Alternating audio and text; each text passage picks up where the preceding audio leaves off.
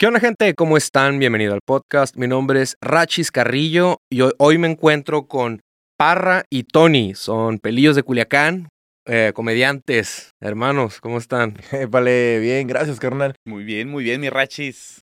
Gracias por venir aquí al podcast a cotorrear un rato.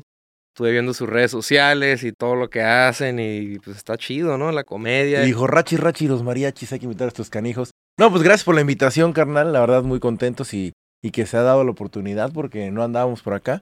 Venimos haciendo una escala técnica y aprovechamos el espacio contigo. ¿Se van a presentar en Tijuana o No, en Anaheim. Oh, en Anaheim, ok. En Tijuana estuvimos el 17 de marzo ahí en el club. En, la, sexta y revolución. Se puso bueno, ¿eh? Sí, ¿cómo les fue? ¿Bien? Muy bien. Sí, se puso bien curada. ¿Le abrieron a alguien o se presentaron ustedes solos o cómo estuvo ese Pues fue una noche de comedia. Nosotros íbamos como, como al final del programa. Ah, ok. Este, fuimos creo tres shows y un cierreño además, ¿no? Sí, estuvo este estuvo el payaso Lucas, mi tío, estuvo el, padre, Bergonio. Ese no es mi tío. padre Bergonio. sí, así se llama. Es un carnal que igual anda. Se llama Víctor, creo. Víctor y algo. Ah, no creo que es compa. pero igual es, un, es un carnal que está pues ahí tirándole a la comedia, el stand-up. Y ya estuvimos nosotros, este, pues ahora sí que como estelares. yo, no quería decirlo, dije, yo estaba al final del programa, dije. No, pero es que, es que sí conviene decirlo porque hay otros donde sí vamos de abridores, ¿no? Casi todos. casi, de hecho, el de mañana. Y no tenemos problema con decir, vamos abriéndole a tal, Entonces, en esta, pues sí, venimos de estelares. Fue una fecha, pues un poco complicada porque se pospuso dos veces. Una, una. ¿Una vez? Una vez, porque la La íbamos a hacer allá por el Macao, ¿no? En la Plaza China. En el Macao. Este, pero... hubo muchos temas ahí de permisos. ¿Tuvieron broncas o de falta de comunicación. Sí, pues no, nosotros ahora sí que no propiamente, pero nuestros este, promotores. Los promotores que estaban haciendo el evento, parece ser que el, no sé, como que el lugar no gestionó bien o hubo, problemas que, que ahora sí que no eran de nuestra incumbencia, pero pues la verdad es que tuvieron ahí unos promotores de, nos dijeron, la vamos a posponer. Nosotros pensamos, nah, pues ya no se hizo, ¿no? Pero sí, la hicieron y se puso curada. ya estaba pagada, ¿cómo no la van a hacer? ¿Cómo, no la, ¿Cómo no la van a hacer? Es que iban a hacer dos, iba a ser la de octubre y la de diciembre. Ahorita apenas se hizo la de octubre. Todavía, debemos una fecha, que es la de diciembre. Pero ya me gasté la feria. Pero... Ya, claro. ya no quiero ir. pero nosotros, mira, somos gente de palabra. Y bueno, en cuanto Hay quieran. un contrato también, imagino, ¿no? No, no, no, te digo que somos gente de palabra. De palabra nomás. Por eso no, por eso no tenemos así propiedades. somos nada más de pura palabra. Oye, ¿qué onda? A ver, hablando un poquito de su carrera, ¿cuánto tiempo tienen de ya en la trayectoria de la comedia? Pues mira, empezamos cada quien de manera independiente hace ya un chorro nonal de años. Por lo menos en lo personal, desde que tenía 12. Y ahora tengo 32, 20 años llevo, llevo trabajando de esto, dedicándome a esto. Tony. Yo, pues desde morrillo, yo desde, desde morrito con mi papá, con, con el buen Tony 86. Tony 86, una estrella aquí en Tijuana. Un saludo al, buen, al buen Tony. Sí, pues yo empecé con él desde niño, me gustaba verlo trabajar y, este, y yo siempre, papá, maquíllame, ¿no? Papá, me quiero ir contigo. Y este... Conmigo fue al revés, yo, papá, no te vayas, papá, ¿dónde estás, papá? Ya se, fue. El otro día estábamos en un teatro del pueblo y llegó con una señora, le dijo, oiga señora, ¿vende cigarros? Le dice, sí, no ha visto a mi papá. yo, ya, la Pero bueno, sigue con tu papá. Y pues de ahí, de ahí el gusto por. De ahí el gusto por la comedia. Por el dinero, no mientas. por la comedia, nada, por el dinero. No, a mí sí me gustaba el, este, ¿cómo se llama? La cuestión del payaso, los malabares y todo eso. Entonces, eh, yo desde niño hacía gimnasia olímpica, hice este, lucha libre, entrené con mi profe el Rey Misterio, que le mando un saludo si nos está viendo. Estuve en la Lázaro eh, eh, y jugué fútbol americano, estuve en el equipo de lucha greco-romana.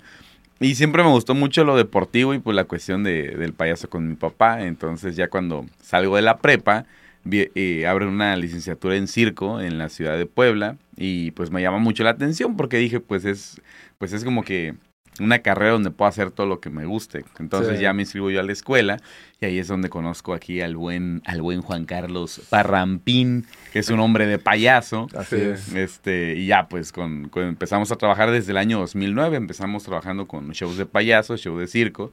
En una de esas em, que debíamos todo, debíamos la renta, debíamos la escuela, teníamos todo empeñado. Nos habló una promotora que nos contrataba shows de, de payasos y nos dice, oigan, eh, mi, mi carnal le contesta, le dice, necesito unos comediantes, son 10 días de temporada y son 20 mil pesos. Ay, güey. Y mi carnal, nosotros somos comediantes. Y yo, ¿Quién es comediante? Nosotros, 20 mil pesos, sí. Eh, ¿Cada 10 días. no, no, espérate, 10 días. O sea, o sea, serían 200 mil. No, no, no, no, no. 20 mil pesos por los 10 días. Ah, de a 2 mil diarios. O sea, mil para cada quien. Pero cada día hay que hacer 6 horas de show. Seis horas de... ch- Y cada día queremos show diferente. Pues está canijo, ¿no? O sea, es- Pues a pesar de eso, Sí. aceptamos. Porque, Ah, sí lo aceptaron. Claro, Sí. porque teníamos la necesidad. Sí. Ahora creo que no lo aceptaríamos. No. No. No, es que es muy, digo, si tuviéramos la necesidad, pues claro que sí. Pero Carnal, pues, yo todavía tengo la necesidad y no lo aceptaría. Porque es muy pesado. Fue en, en la ciudad de Atlisco, en la feria, en, en el Salón Corona. Y pues era un bar, pues casi, casi cuasi de mala muerte. Entonces, Ay, pues la raza era bien pesada. Entonces, todos los días, pues armamos un montón de cosas, ¿no? Eh, sketches, pues ya clásicos, ¿no? Que Pimpinela, Vicente Fernández, Amanda Miguel, hacemos magia, malabares, rutinas de payasos. Y montamos un sketch de norteños. Eh, entonces, pues fue lo que más gustó. Entonces, a lo largo de esos 10 días, nos decía esta, esta chava, ¿sabes qué? Si quieres quítame un sketch y alarga de los norteños. Ya los últimos dos días era háganlo más largo que ponen el de los norteños, ¿no? Sí. Entonces los chistes de los otros sketches los metimos a norteños. Y pues ahí fue donde, donde nació como la maqueta del show de los pelillos de Culiacán. Y las botas también tiemblan. Las botas no, no, no empezamos con no, las las botas. botas ya fue después. Ah, fue Tenía- después. Rachis, teníamos unas botargas de los picapiedra. No. Digo que éramos payasos. Sí. Entonces a veces vendíamos el show normal o a veces querían show con botargas. Y yo traía desde Córdoba, que es de donde yo soy, eh, unas botargas de los picapiedra que ya nadie me pedía porque pues aparte ya fuera de moda, horribles, pero mira, nos sirvieron para muchas cosas. Entre eso, el primer vestuario de pelillos eran los pies de esas botargas. Entonces eran esas, esas, eh, eran unas pantuflas eh, En forma de patas. forma de pie. Sí, sí, sí. un pantalón de mezclilla, una camisa de cuadros ahí medio, medio mal amarrada y un sombrero de palma de esos que te regalan a los 15 años. Ese era el primer Y, do- y dos sacos, dos sacos negros. Dos sacos negros, sí, eso, era, eso era, era el vestuario. Ya después sale el video de Tribal Monterrey, que es donde sale, donde yo creo que todo México conoció las botas tribaleras. Y las y en una en una tienda de disfraces las vendían de una espuma. Entonces mi carnal este, me dice, mira lo que encontré, son dos pares. Y ya las compramos. Después nos robaron una caja con vestuario donde venían esas botas. Volvimos a usar las patas. Y ya después un fabricante de zapatos de payaso sacó las botas tribaleras. En cuanto las vimos, pues se las compramos y es quien hasta la fecha nos, nos fabrica las botas. Cuando quiere. ¿eh? Cuando quiere, cuando tiene ¿Eh? tiempo, cuando... Son ¿Estás viendo esto, Rafael? Pueden caminar en esas. Sí, pues acostumbras, hacemos hasta acrobacia en esas botas.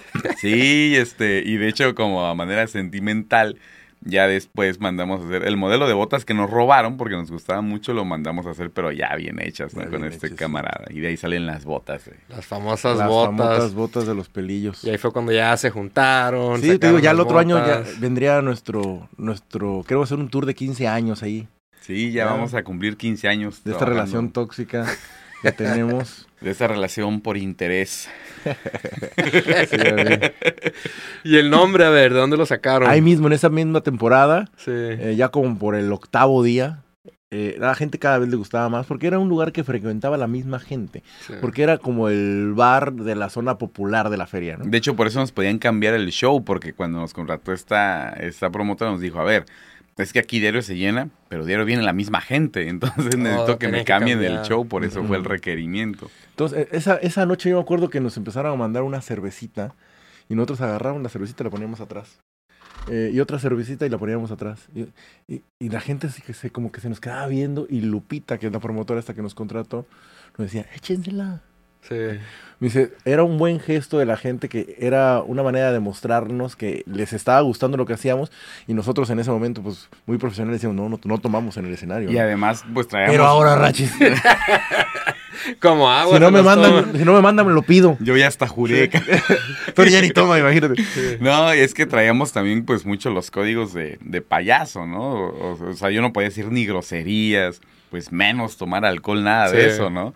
Pero pues no estábamos ni con niños ni con familias, era un bar donde la raza pues iba... Entonces ese día yo relajo. registré, registré, eso es bueno que me manden algo. Sí, Y si me lo tomo es mejor, mucho mejor. Porque además le convenía a la promotora, porque Sí, entre claro. más te manden, pues ellos, pues es para la cuenta. No, hombre, acabé mal, hermano. Sí, era una acabar Ah, acá. no, no, yo ese día, fui ah, yo ¿ese el que, no, acabé. Ya era como el séptimo, octavo día. No, era el octavo, me acuerdo mucho, porque el séptimo nos dieron el cristalazo en la camioneta. Sí. Ay, Se robaron todo lo que teníamos. Por fortuna, todo lo de la chamba lo traíamos nosotros. Y ya se llevaron, pues, que la herramienta, que la llanta, que una batería nueva, que, que, pues, híjole, nada más por, fíjate, ya se nos apagaba la camioneta que teníamos en ese tiempo, se nos apagaba muy constante. Sí. Y compramos una batería con todo el dolor de nuestro corazón porque necesitábamos la feria. Pero yo le dije a Tony, ya la vamos a cambiar hasta que se Yo le muera. dije a mi carnal, vamos a ponerla. No, no, no, no, no, hasta que se muera. Vamos a ponerla. No, no, no. Mira, ya que ya de plano ya no de esa pila, la cambiamos.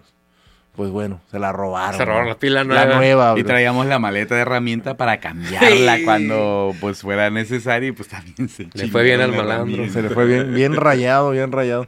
Y ya por el octavo día, te digo, entre todo lo que nos estaban mandando, ya estábamos muy emocionados. Y este, yo les mando una botella, se me ponen tal canción. Oh, ¿cómo no? Búscala. No, la, y Lupita feliz, ¿no? Sí. Se estaba moviendo la barra bien padre. Este, nosotros también igual estábamos enfiestando a la gente. Nunca habíamos, bueno, yo por lo menos dije, no manches, es que con lo que digamos la gente se prende y si le acepto, salucita y jajaja. y, y ahí entre esos borrachos, uno gritó, ustedes son mis pelillos del Culiacán.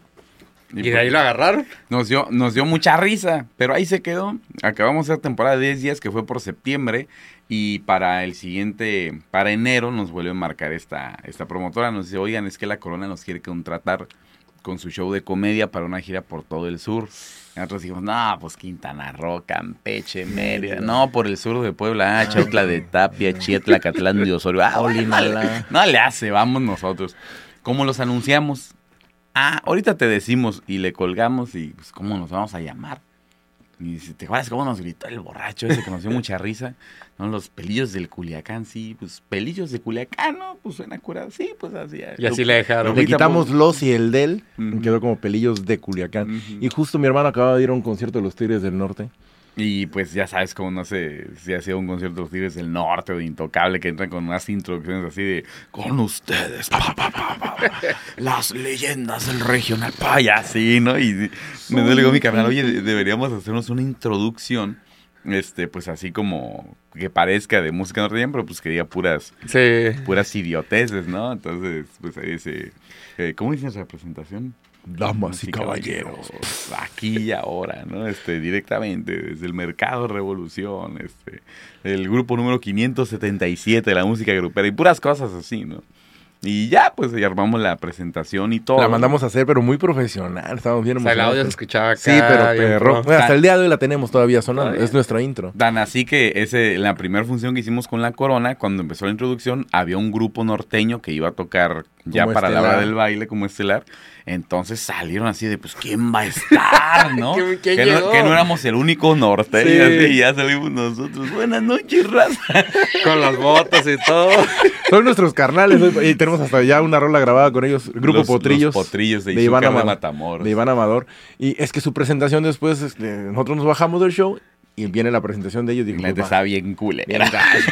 La Era de así de tan, tan, pa, tan, tan, potrillos. Así, la Así hasta que se acabaron de subir. Y dije, no, brother. Hasta dijeron, oigan, ¿quién les hizo su presentación? Y este, pero pues ahí, ahí salió el nombre, carnal. Sí. Y mucha gente me decían, este, póngase unas botas, póngase unas botas. Cuando yo las vi en la tienda de disfraces, dije, carnal, ya encontré las botas. Mi carnal me dijo, Sí, porque "No, mucha gente güey". dice, no, pónganse el bigotote y así, ¿no? Como nos dan sugerencias del, pues del clásico sketch norteño, ¿no? Pero no realmente lo único que sí nos gustó mucho de eso cuando nos fue las botas, pero las tribaleras, porque dijimos, esas están bien ridículas, son las que Pues necesitamos. Y también se presentaron varias veces en el programa, ¿verdad? Allá en Estrella TV. Estuvieron varias veces allá. Ya, mira, estuvimos tres temporadas Tres. como participantes. En. Tengo Talento, Tengo mucho Talento. talento. Y ya la temporada 26, Ujú. ya como conductores, como co-conductores, ahí en el backstage, Órale, órale, recibiendo. O sea, ahí. estuvo padre porque, mira, la primera temporada que fue la 14, eh, hicimos cuatro programas porque llegamos hasta la semifinal. Después la temporada 18, ahí hicimos cinco programas que llegamos hasta la final. Este, no seis, porque también grabamos los resultados. Entonces ya hicimos seis programas en la temporada 18. este, llegando hasta la final. La temporada 25 llegamos hasta la final otra vez, seis programas y... Pero en la 25 estuvo, estuvo bien curada porque nosotros en la 18 llegamos a la final y la verdad es que nos fue muy bien. Fue la misma temporada que también salió el compayazo. Estuvimos en la misma temporada y pues él fue pues como que el megaboom de redes sociales. Y a nosotros pues no nos fue nada mal. También el acto de la final estuvo muy bonito. Y para la temporada 25 nos invitan, pero yo, yo pensaba que íbamos a ir como invitados especiales, porque para esto de los compañeros de nuestra generación de la temporada de 18 ya habían ido varios a presentarse como artistas invitados, finalistas y todo eso. Cuando me dice mi carnal que vamos a ir otra vez, yo, yo pensaba que, que iba a ser pues a presentar algún, algún acto con invitados especiales. Y ya llegando nos dicen, no, vienen a participar y nosotros, ah, que pues... Órale, pues va. Pues le entramos, ¿no? Habíamos preparado el número como para dar una exhibición, como, como, dice mi hermano, como invitados especiales. Pero justo como tres meses antes sale el top 25 de los mejores actos de todas las, 25 temporadas. Y ahí salieron. Y ahí salimos como en un muy buen lugar. Entonces dijimos, a lo mejor por eso nos llamaron ahorita como para dar una exhibición o algo, ¿no? No, no, no, vienen a participar. Entonces, pues fue el, nervio un poco porque dijimos, bueno, hacemos el acto que preparamos, que gustó bastante, pero fue bueno, ya hicimos este, y ahora qué vamos a hacer, ¿no? Porque pues, sabemos que cada acto tiene que ser mejor que el anterior, y viniendo de una semifinal y una final, dijimos, pues, ¿qué vamos a hacer, no? Pues hay que superar las otras. Sí, entonces, pues le entramos y pues ahí fuimos, este, fuimos improvisando, fuimos armando los sketches gustaron mucho y quedamos en segundo lugar. Para entrar a ese tipo de programa tienen que hacer casting. sí, una audición. una audición. Nosotros que no estábamos como en Estados Unidos, nuestra audición siempre fue por video, ¿no? Ya teniendo el contacto del productor o de la persona que está haciendo el casting, ya le mandábamos un mensajito, y queremos postularnos, ¿no? Y pues manden el video, era minuto y medio, ¿no? Y órale va, y, y pues siempre ahí le mandaban la rutina. Le mandábamos la rutina. Y esa fue de las, cuando fuimos, fue de las cosas más difíciles, porque pues uno en un show en vivo, pues tú entras y por lo menos te agarras tres minutos para saber cómo va a estar la gente. Para romper el hielo o algo. Entonces te dicen minuto y medio, dices, no, pues qué voy a hacer en minuto y medio. Entonces fue como el primer reto ahí para nosotros, pues cómo armar un, pues un sketch, una rutina que gustara y que tuviera pues un impacto, ¿no? Y hablando ya poquito, metiéndonos más al proceso creativo, ¿cómo desarrollan su, pues, su creatividad, o sea, sus sketches o algo, cómo lo van desarrollando? Pues, pues no sabemos. ¿Es más improvisado? Es, más... muchas cosas son improvisadas. Es secreto. muchas cosas son improvisadas, muchas cosas son fusiladas. no, es que mira, nosotros, mira, nosotros cuando empezamos a hacer comedia, nosotros pues no éramos comediantes. Mi carnal traía mucha mucha escuela porque él aprendió con payasos de calle de Veracruz y pues ahí la picache, el albur y todo es, eh, ¿cómo se llama? Pues de lo fuerte de ahí. Yo tenía pues la experiencia de trabajar de payaso y mi carnal y yo ya habíamos trabajado mucho shows de calles, entonces en, en, la calle pues tienes que ser muy ágil para retener a la gente, este, pues improvisar mucho sobre las situaciones que se van dando, sobre la gente que va pasando, los vendedores, pues hablas de, de cosas también de sucesos que van pasando, ¿no? En el, en el día a día y todo eso lo vas metiendo como chistes. Y nosotros ya tenemos como un poquito ese colmillo. Cuando empezamos en el bar la primera vez, pues empezamos a agarrar pues chistes y rutinas que nos encontrábamos en el YouTube, este, ¿cómo se llama? Mm, de comediantes, de cosas que no sabíamos y así fue como estructuramos nuestro primer show y cosas que se nos iban ocurriendo, ¿no? Por decir, este, empezamos cantando la canción de la de Lo Mataron porque la escuchamos y nos está recurada, entonces fue de, vamos a cantar una canción, este, que tardamos mucho componiendo la letra, la música y ya empezó la de Lo Mataron, Lo Mataron, Lo Mataron. son cuatro minutos que dice lo mismo, Lo mataron, lo mataron. No, es lo que dice la gente. ¿Y cómo se llamó la canción? La gente siempre grita, lo mataron. se, murió. ¿no? Entonces ahí buscamos darle la vuelta, ¿no? Este, pues sacamos una, este, una parodia de Pedro y Pablo, que pues es algo que muchos comediantes habían hecho. Entonces yo había visto algunas parodias, mi carnal otras, y fue de, a ver, pues ahí entre lo que habíamos visto, pues, pues la ah, armamos a nuestro estilo. Y así como con varias fonomímicas. Y, y así fue como empezamos nosotros. Y yo la verdad, yo no quería ser comediante, a mí no me gustaba la comedia porque yo le tenía un prejuicio porque yo decía, o sea, yo veía a los comediantes y decía, pues no más se aprenden chistes y los dicen, ¿no? Pues qué chiste. Pero ahora dile que te cuente un chiste. A ver, cuéntame un chiste. No, me sabe ni uno. Ah, no sabes ni uno. ni uno. Ni uno. ¿Tú te sabes chistes? No, Dos sí, que tres. cuéntale, De no. Pepito, esos acá. El de, el de lechero. Es que yo me sé casi puros groseros. No, pa, pues aquí se puede decir lo que sea. No, pero Todos luego bien cancelado, güey. No, Este, no, no, no pasa nada. Se muere, se muere el lechero, mano, el de la ciudad. Se muere el lechero de la ciudad. Y va la esposa con, con sus hijos, ahí con el abogado a leer el testamento. Y le dice, vamos a comenzar, claro que sí, por favor. Dice, a mi hija la mayor le dejo las construcciones del sur. Se empezó a sacar de onda el abogado. Dijo, ah, cabrón, este lechero, qué pedo. A mi hija la mayor le dejo las construcciones del sur. Al hijo más pequeño le dejo las urbanizaciones del norte. Y a mi hijo, el de en medio, le dejo las casas del centro. Y se voltea con la esposa y dice, disculpe, yo sé que es a lo mejor un poco incómoda la pregunta, pero eh, el señor era lechero. ¿no? Sí, sí, era lechero. ¿Pero eran ricos, millonarios o qué pasó? Me dice, no, ¿cuál ricos? Dice, no. Son las rutas para partir la leche, no mames. "No". Estaba dando. Entonces así, la neta que Sí, nosotros... sí, sigue con la entrevista. Ah. Está bonito, güey. Es, Es un, que- chi- un chiste light. Un chiste live. Sí, bueno, sí, sí. deslactosado porque era de lecheros.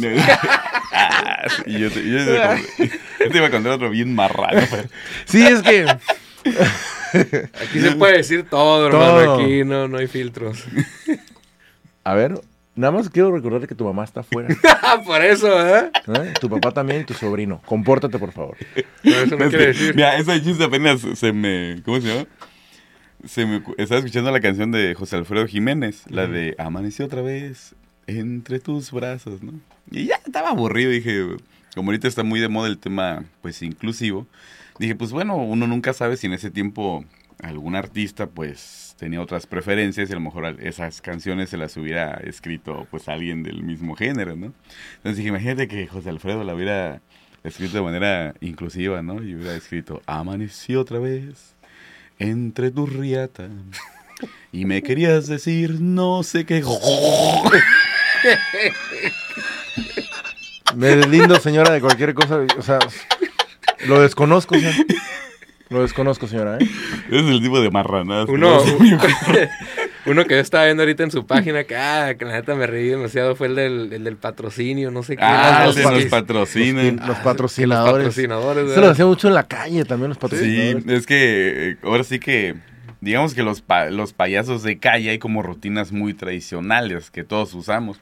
Entonces los patrocinadores es, pues es una de ellas y hay una lista grandísima y, y tú la vas adaptando A pues dependiendo a la, a la región, ¿no? Hay unos que son como muy generales que se entienden en todos lados y hay otros que son pues muy propios de ahí.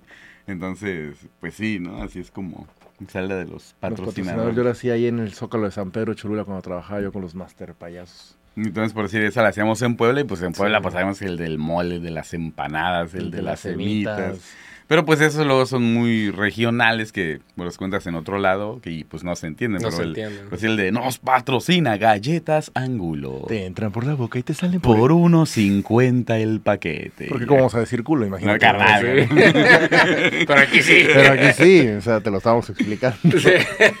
Y entonces, pues, pues así es como va surgiendo nuestra comedia, ¿no? Eh, cuando empezamos ya a trabajar más en esto, que yo todavía como que no, como que estaba, yo estaba, yo era, me sentía muy frustrado porque estudiamos una licenciatura en circo.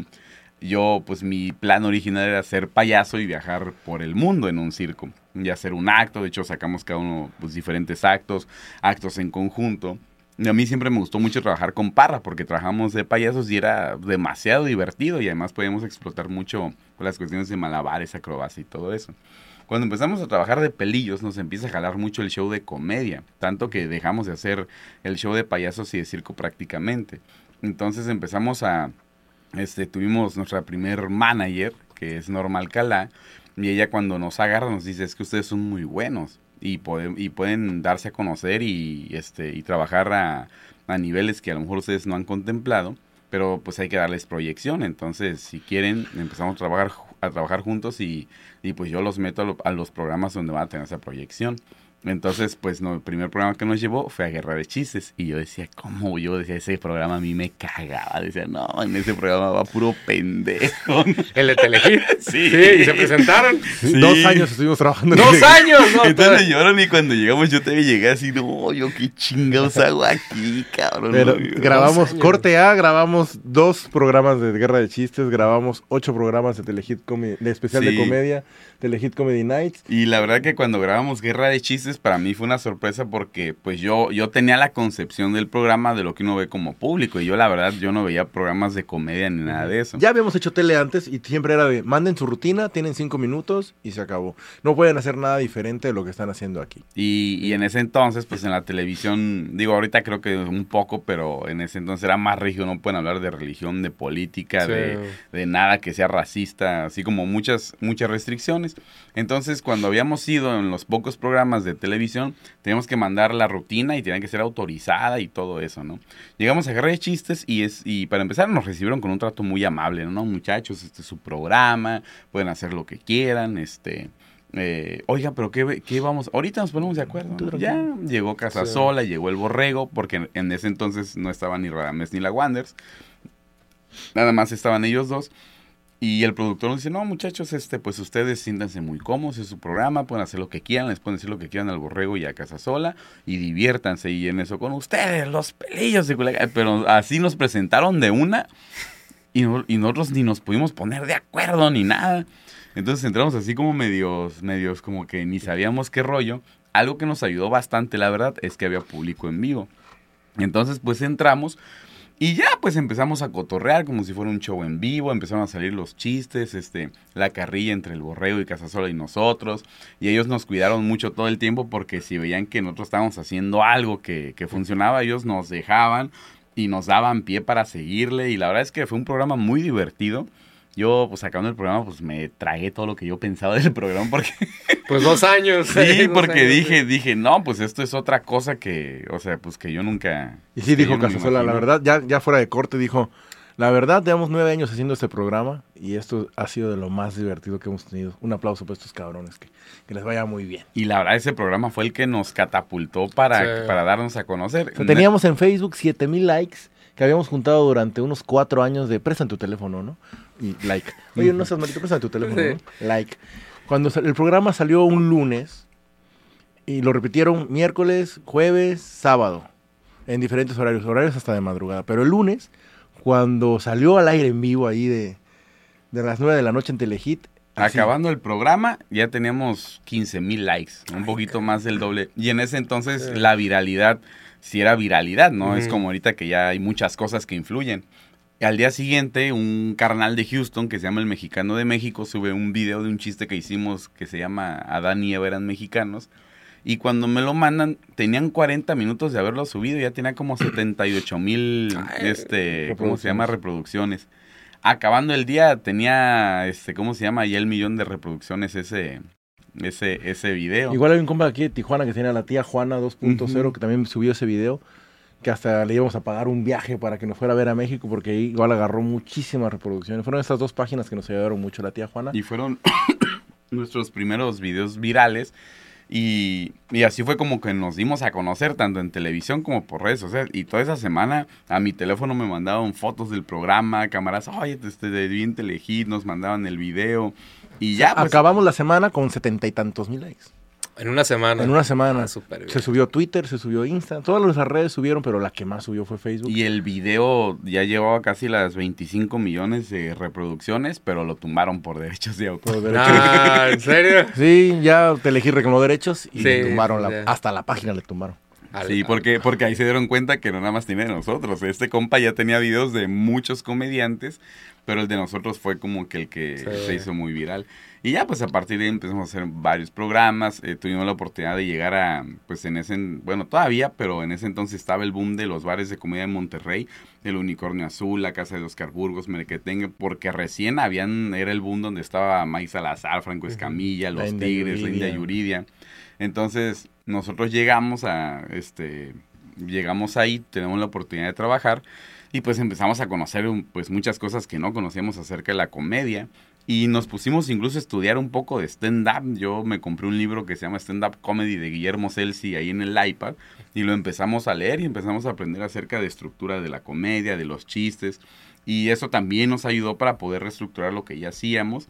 E inclusive las improvisaciones o generar pues el material ya lo estructuras pues a manera ya eh, de que funcione como debe ser un chiste y eso pues más la experiencia que tal los bares, los Sí. diferentes lugares, porque no es lo mismo hacer comedia en Mérida que en Chiapas, que en Tijuana, que en Ensenada, De los lugares creo que más complicados, para mí por lo menos, Mérida. Mérida. Un ¿El lugar público para- es muy difícil o Uf, qué? súper Sí. regional. Es, es muy regional y los comediantes de allá para pensar son muy buenos, son muy regionales. muy- una Es un muy público muy, muy salvaje en el sentido de que, eh, y ellos te los dicen, o sea, si tú no pendejeas al público, piensan que no les estás este, dando la atención que se merecen. Entonces, si no te metes con ellos directamente, ellos sienten como que, que tú como comediante es, ah, pues yo soy el comediante y no tomo en cuenta el público. Entonces, o sea, son como maneras muy particulares que tienen, y claro, ¿no? Lo tienes que hacer, pues que dé risa, ¿no? Nomás de sí, no nomás agredir por agredir. Entonces ahí sí le agarramos pues mucho, mucho colmillo muchas cosas, ¿no? También al estar en Monterrey, pues conocer el ritmo con el que se trabaja en Monterrey, este, la Ciudad de México también. El Ahí primer, estuvimos en la casa de los comediantes. fue el primer bar donde trabajamos, que la Casa de los Comediantes en su momento, digo, todavía es un, es un lugar importante para la comedia, pero imagínate, ahí iba Miguel Galván, Teo González, Sí, Ceci sí. Casanova, JJ. este, Jaime Rubiel, este, Memo Ríos, a todos los grandes comediantes como de, este, ¿cómo se llama? De la generación de humores de los comediantes y todo eso, se presentaban ahí. Entonces, pues es el referente de la gente y pues quieras que no, cuando digas por primera vez, sí es como que... Hicimos ay, audición. man. Para entrar Pa- ahí. para Sí. entrar. Fue porque a- abrían la opción de que los jueves, después del show que se presentaba, uno podía ir a audicionar, tenías que agendar tu audición. Pero ya era después de todos los shows. Entonces, eso era parte de la audición, que ya después de que se presentaron los estelares, ibas tú a presentar tu audición, te daban 15 minutos y te decían, a lo mejor te bajamos antes, ¿no? O sea, también No, considera es- que... Y eso te lo decían atrás de la gente, ¿no? Ya cuando te iban a presentar, decían, bueno, hoy es jueves de audición, después del estelar. Y vienen este, unos chavos que vienen eh, pues a probar suerte, a ver si son aceptados por la familia que hace comediantes, este, pero igual si vemos que a ustedes no les está gustando, este, nosotros pues los vamos a cortar y los bajamos para que sigan divirtiéndose y entra el grupo de música. Así los presentaban. Así te presentan. Que apenas me ¿no? acaba de hablar el mendigo. este... O sea, todavía te ponía más nervioso eso. Y ¿no? entramos, mano. Entramos. A la gente le empezó a gustar. Eh, y nos dicen, "Al- así, esta es una señal que la gente allá agarran tus dedos como, si tuvieras un chicle ahí entre tus dedos. Alárguense. Porque te dan 15 minutos. Entonces ya estábamos cerrando los 15 minutos y se paran enfrente de nosotros para ver. Alárguense. O sea, que hagan más largo estábamos. La cosa es como hicimos la audición, muchísimas gracias muchachos, muy buenos. Al mes nos hablan muchachos, felicidades, van a ser los primeros comediantes que vamos a contratar aquí en la Casa de los Comediantes después de 24 años. Por audición. Por audición. Órale, súper. Dijimos, bien. órale, pues a todo dar. Sí, entonces, y, y algo que nos ayudó fue que nosotros cuando empezamos como comediantes, además del bar de Atlisco, hacíamos eventos masivos con la corona, porque era una fiesta que hacía la corona para todos sus proveedores, entonces todo era gratis, la comida, el pisto, había bandas norteño, orquestas, entonces pues era, imagínate, Olinalat, Lapa Guerrero, que son lugares donde pues la, pues la gente es muy recia, o sea, si les gustas, te celebran, y si no, te bajan a pedradas, ¿no? ¿Qué, qué nos Este, dijeron cuando.? Y la primera vez que nos iba a presentar en Telapa Guerrero. tenía un mes de que fue a tocar la Sonora Dinamita, la gente se dio cuenta que estaban haciendo playback y le subieron a desmadrar el escenario y de hecho ahí está el video en el YouTube. Imagínate. no, no, nosotros hacemos playback. Cuentan los chistes en playback. Imagínate. Nunca han tenido nada así, una historia, o sea, o que el público no, no esté como, no sé, que no lo sientan tan comprometidos. En Monterrey, señoras y señores, ahí en Chipinque. Qué Sí. Sí, no.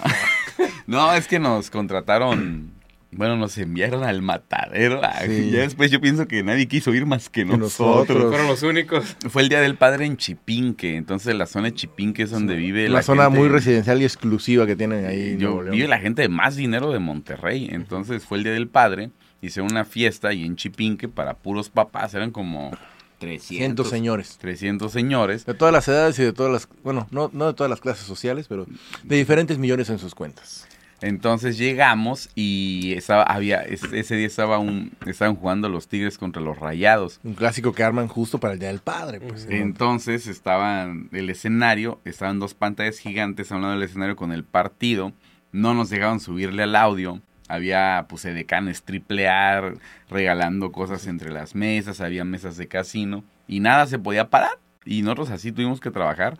Y no, pues fue una hora donde no, nadie nos pelaba, este, nos hacían de ya bájense, ya Así les hacían. Sí, nosotros nada más había como como como ocho, ocho personas así distribuidas que sí nos estaban poniendo atención y que se nos hacían así como que, ah, bravo, ¿no? Felicidades.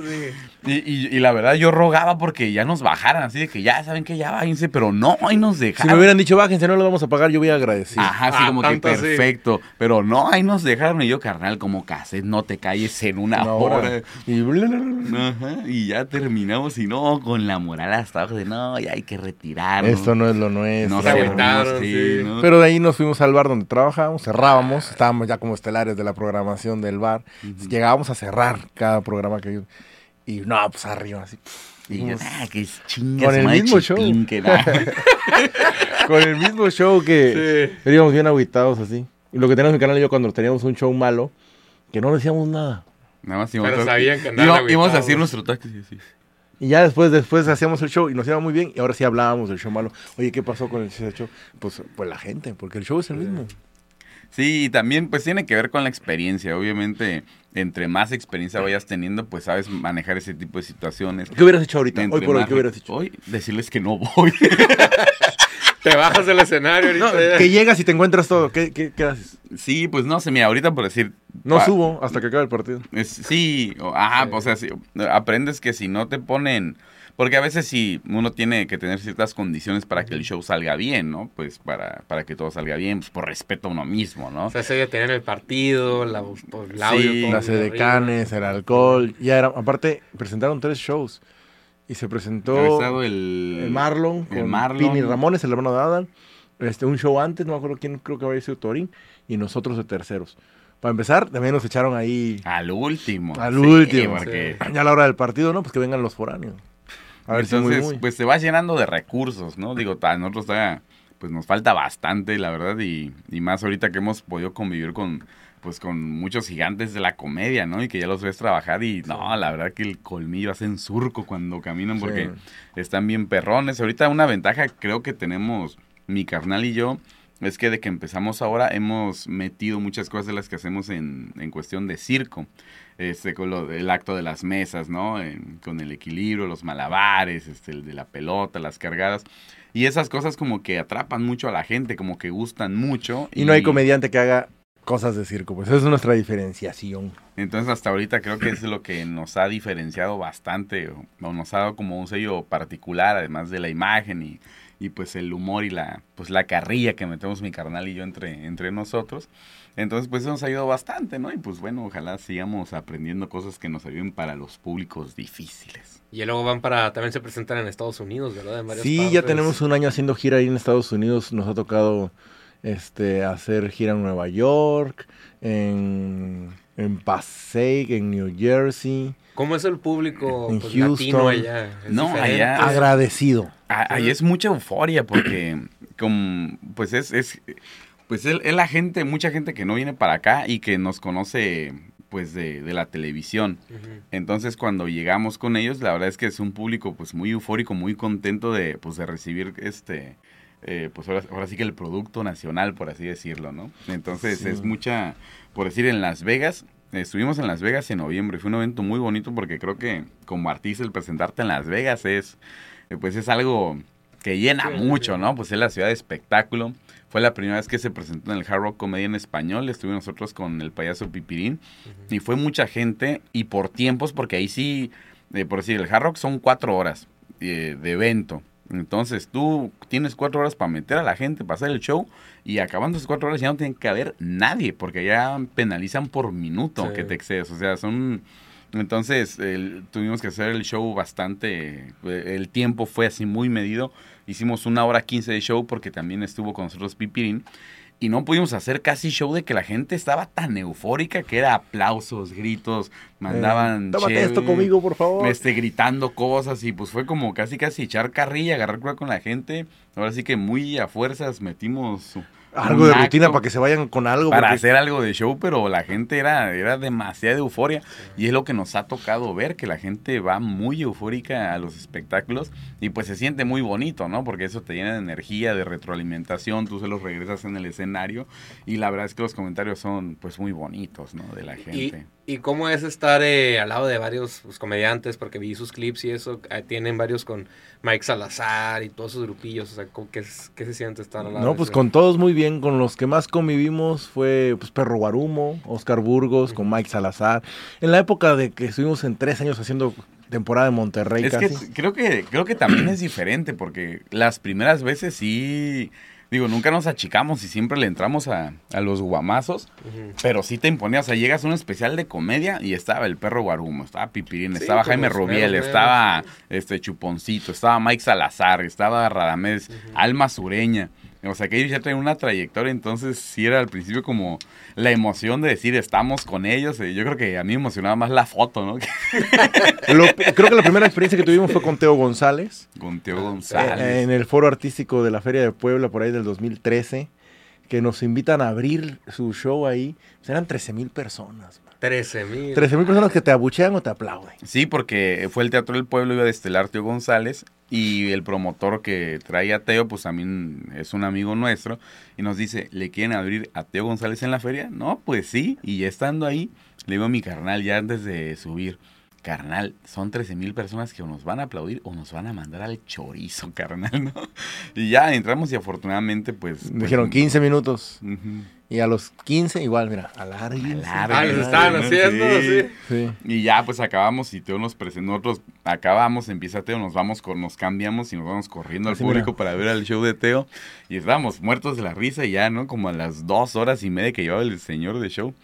Bueno, y quiero pedirles un aplauso para el talento local que vino a abrir la fiesta para los pelillos de Culiacán. Entonces nos subimos sin, sin vestuario ni nada. ahí, tenemos la foto con, con el tema, así saludando a la gente y nosotros ahí ya, ahí todos pandrosos.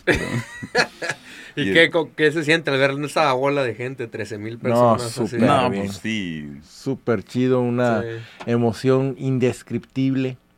Eh, de ahí, ya, pues cada vez que casi llega Teo a la ciudad, somos quien, quien le abrimos sus espectáculos ahí en el Teatro de la Ciudad, Teatro Principal. en su 30 aniversario también tuvimos la oportunidad de trabajar con él. Y pues es muy bonito al principio, pues es como, pues, muy, pues la emoción, ¿no? De la primera vez de estar con gente de ese nivel y todo eso. Aquí en Tijuana fue con Jorge Falcón. Con Jorge Falcón estuvimos en las pulgas. En las pulgas. Y también yo sentí muy bonito porque pues tú sabes que aquí en Tijuana pues las pulgas es un referente show, entonces el decir, pues voy a chambear en las pulgas, no, pues que pues muy bonito. Falcón, sí, ya, perdón que ¿Ya se retiró? Ya se retiró. De hecho, fue su último show aquí en Tijuana. ¿en serio? Su gira del adiós. Muy, o sea, muy bueno todavía, este, pues muy chistoso y todo, ¿no? Pero pues el señor, pues sí, pues como él diciendo, ya estuvo, ¿no? O sea, prefiero retirarme todavía. Con pues, dignidad. estando bien. Y este, y sí, pues, y ahora pues todavía es como más responsabilidad, ¿no? De estar con gente de ese tamaño porque pues mucha gente ya no se ubica. O por decir, ahorita apenas estuvimos con Mike Salazar y pues fue muy bonito, ¿no? Pero estuvo Pancho Barraza y estuvo Diego este, Herrera. Estuvo Diego Herrera. Y pues Mike como quiera ya trae una trayectoria muy grande, ¿no? Entonces, pues quieras que no, si llega uno así como que, uy, pues, o sea, hay que echarle ganas para hacer pues algo, algo bonito, que la gente le guste, que se ría y, todo eso, ¿no? ¿Y qué más se viene? A ver, hablando ya de la carrera, en sus proyectos, ¿qué planes traen? Pues viene ya la nueva temporada de Tengo Talento, mucho talento. La temporada 27, estamos otra vez este, invitados para pues recibir a la gente, ajá, recibir a los participantes antes de su intervención y después de esta, ¿no? Es nuestra responsabilidad hacer o tratar de hacer comedia con ellos, tratar como de bajar los nervios un poquito, que se rían antes de, que vayan a participar y, por aquí bajen, recibirlos también con, con, humor para que la gente ahí eh, vaya haciendo empatía con ellos.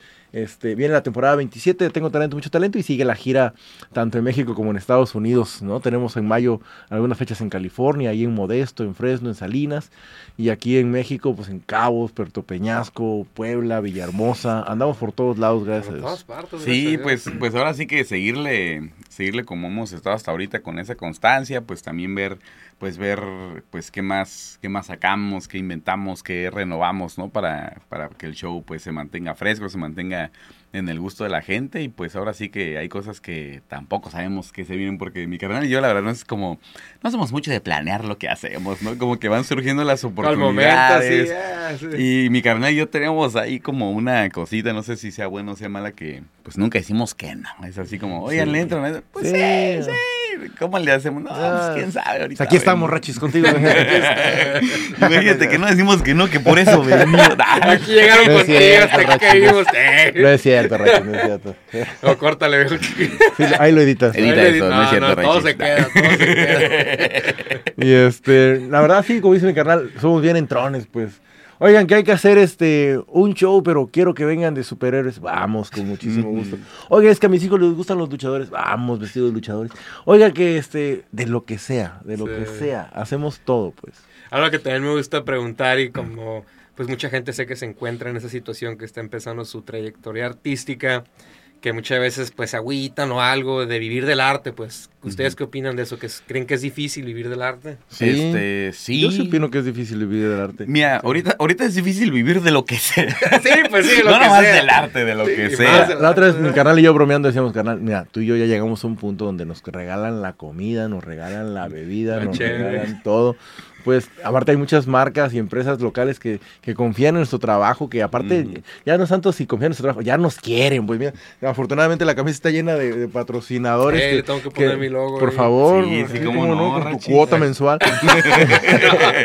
Este, después de, de tantos meses ya mandamos a bordar, pero este Digo, carnal, o sea, pero sí ha sido muy complicado, pues. Sí, mira, lo principal es que, que realmente te guste, que estés convencido de qué es lo que quieres hacer y no quitar el dedo del renglón. Este, la preparación siempre es importante, ¿no? Nosotros pues tenemos muchos años de dedicarnos al payaso, fuimos a la escuela de circo, pero pues la gente que lo quiere hacer, pues mira, primero que no se agüite si al principio les va mal, porque casi casi es, una regla, ¿no? De hecho, de Chappelle dice para los comediantes, ¿no? Dice, si tú eres capaz de subirte a un escenario, aunque te vaya mal, ya tienes ganado el 50% de tu carrera. Si te fue mal y te vuelves a subir, ya tienes el 90% de tu carrera. El otro 10% nomás es darle, darle y darle. Seguirlo haciendo, pues prepararte, ¿no? A lo mejor pues aprender comedia, presentarte en donde sea. Eso sí es presentarse, presentarse, presentarse. O sea, Tony en hicimos, calle. hicimos calle, o sea, parques, plazas, semáforos, camiones, fiestas infantiles, bares, teatros del pueblo, teatros normales, así, o sea, eh, hemos hecho de todo y, para todo tipo de eventos hemos ido a congresos de, de de, de, de, abogados, que de maestros. Hemos trabajado para mucha gente, para muy poquita gente, que es más complicado, creo yo. Hemos estado, este, ¿cómo se llama? Pues en festivales culturales, festivales de calle, festivales internacionales. Hemos dado show en Cuba, en Costa Rica, en Colombia, en Guatemala, ocho países. Y pues yo creo que es importante tener la responsabilidad de siempre querer hacer bien las cosas. Este, si algún show las cosas no salen como deberían de ser, analizar el por qué no salieron bien, qué hay que pulir, si la estructura de los chistes, este, si el trato con el público acercarse con quien sabe, ¿no? Nosotros, pues, afortunadamente hemos tenido mucha gente que ha estado con nosotros, que nos ha dado muchas recomendaciones, muchos tips, este, pues siempre ver, ¿no? Buscar uno la línea que a uno le gusta y sobre todo eso, hacerlo bien, constante, no este, no, no, no desertar y, y, es como un volado, la verdad, la carrera del arte. Es, es como al principio tú te tienes que entregar completamente y ya después eso te va a dar pues ahora sí que la forma de, de vivir de esto, ¿no? Mucha gente, digo, yo lo respeto mucho, pero dice, quiero hacer arte y tengo otra carrera que no quiero descuidar por si esta no me funciona. No. Pero a veces el no, el, el no hacerlo al 100% y dedicarte al 100%, pues no te hace dar como ese plus, ese, ese, ese extra que necesitas para que las cosas salgan. Si, si, no, si no tuvieras otra cosa que no fuera el arte, te aferras, ¿eh? Hasta que te vaya bien o hasta que por lo menos libre es la renta. Y es que la verdad, el hambre es la principal motivadora, porque mira, tú lo has visto, los artistas, deportistas, los mejores del mundo, lo hicieron no tanto porque decir esto es el sueño de mi vida, sino porque así es como voy a salir de la pobreza y le voy a dar de comer a mi familia. Y a veces mucha gente pues no le gusta sentir ese punto y por eso es que como que a veces no dan el brinquito de ya vivir de esto, ¿no? ¿Y su humor cómo lo consideran el, el evento, o sea, sus shows? ¿Qué es tipo de humor que? Pues multipolar. Sí, multipolar de todo. Porque aquí no hay cómico patiño, los dos hacemos ambas partes, echamos cotorreo entre nosotros, hacemos comedia física, canciones de humor, parodias musicales, acrobacia, hacemos, contamos chistes, a veces hacemos un poquito de stand-up también, como de todo. Sí, o sea, la, nuestra premisa es que el público se divierta y se pase un rato agradable. Nosotros a veces sí nos metemos con el público, echamos carrilla, pero nunca es con el afán de, generar risas a través de, alguien, ¿no? o sea, es, dependiendo cómo es el público. A veces la gente sí se mete mucho, pues le respondes, pero siempre en un tono de, de carrilla, ¿no? A veces sí hay quien se está pasando de lanza y sí le contestas pasándote de lanza, ¿no? Pero es dependiendo pues cómo, pues cómo esté el público, ¿no? Ahora sí que el chiste es que la gente se ría, que la gente se divierte y pues salga satisfecha con el show que está viendo. Hermanos, algo más que quieran agregarle aquí al podcast antes de cerrar, que quieran decirle a la gente, a ver qué, qué traen. Este, pues algo nada. Que sea, algo que sea políticamente correcto. algo que sea, que no nos cancelen. Que no vayan a cancelar a Rachis porque lo, por lo que dijimos en, su podcast. Te digo que le da la libertad.